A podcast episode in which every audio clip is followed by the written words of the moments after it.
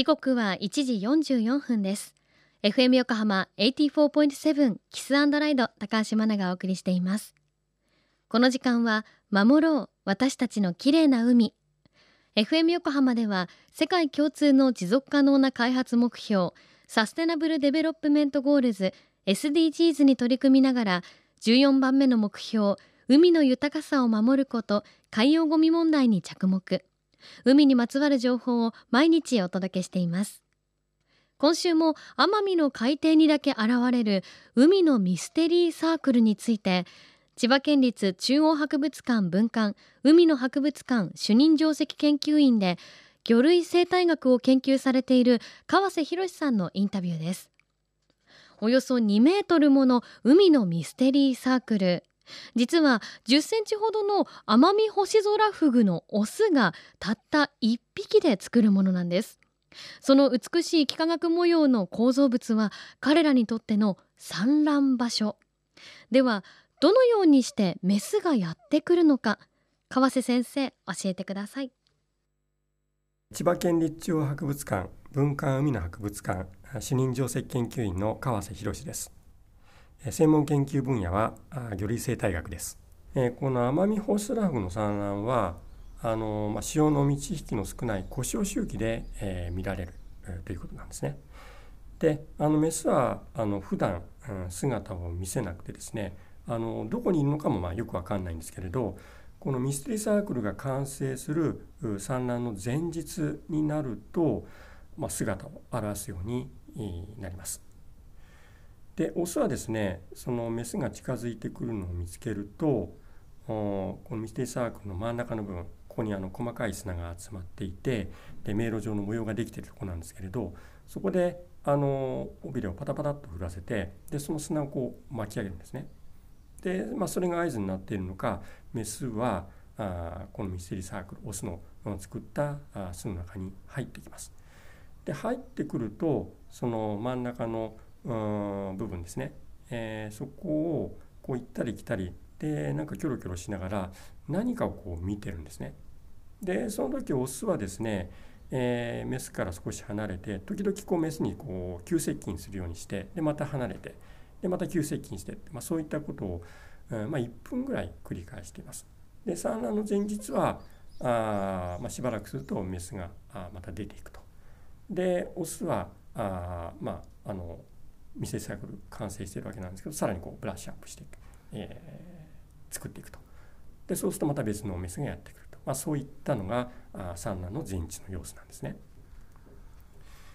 で、えっと今度産卵の当日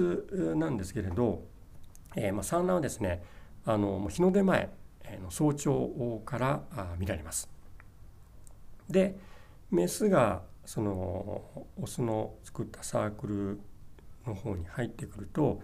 あの前日と同じように一番最初だけこう海底の砂を巻き上げるそういった行動をします。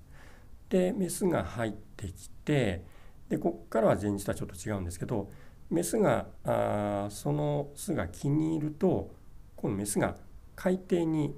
体を下ろします。そうするとオスもメスに近づいて、えー、そのメスのそばにぴったりくっつきます。そうすると雌雄が12秒の間に体を震わせて放卵放精をすると。でその時オスはですねこうメスの頭の少し後ろあたりを噛んだ状態で、えー、放卵放精をしているそういったことが観察されます。で1回産卵が終わるとですねメスは一旦海底を離れるんですけれどあの大体そのミスティサークルの近くにとどまってまたあの中央部の方に入ってきてそれでまた海底におります。で、えー、さっきと同じようなパターンで、えー、放卵放精をすると。でメスはですねあの、まあ、1尾のオスの近くにとどまってで多い時だとあの30分の間に30回以上、うん、産卵を繰り返す、うん、ことがあります。でメスは産卵を終えるとミステリーサークルの外へ、出ていってしまうんですけれどオスは、そのままミステリーサークルにとどまって、中央部の、まあ、査定に生まれた卵の世話をします。で、まあ、このようにしてこの奄美ホスラフグではあのオスだけが子育てをするということなんですがこれはまあ魚類ではあのオスだけが子育てするというのは一般的な現象なんですね。で、えー、この卵なんですけれど、うん、卵はあの球形、えー、丸い形をしていて、えー、直径はおよそ0.9ミリで卵の表面には粘着性があってで回転の砂に付着してで砂と混じった状態になっています。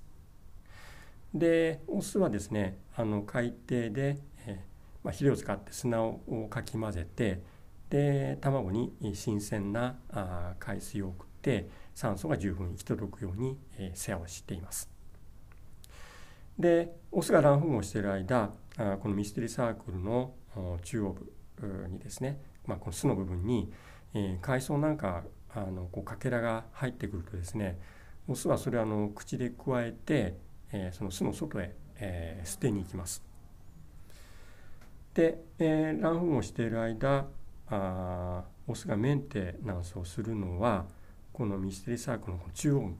だけです。つまり、あのー、その外縁部分、うん、外側には、えー、放射状の山と谷の構造があきれいに並んでいたわけなんですけれど産卵が終わると、うん、その部分も一切メンテナンスしなくなります。そうすると、まあ、どんどんどんどん、うん、山と谷崩れていって、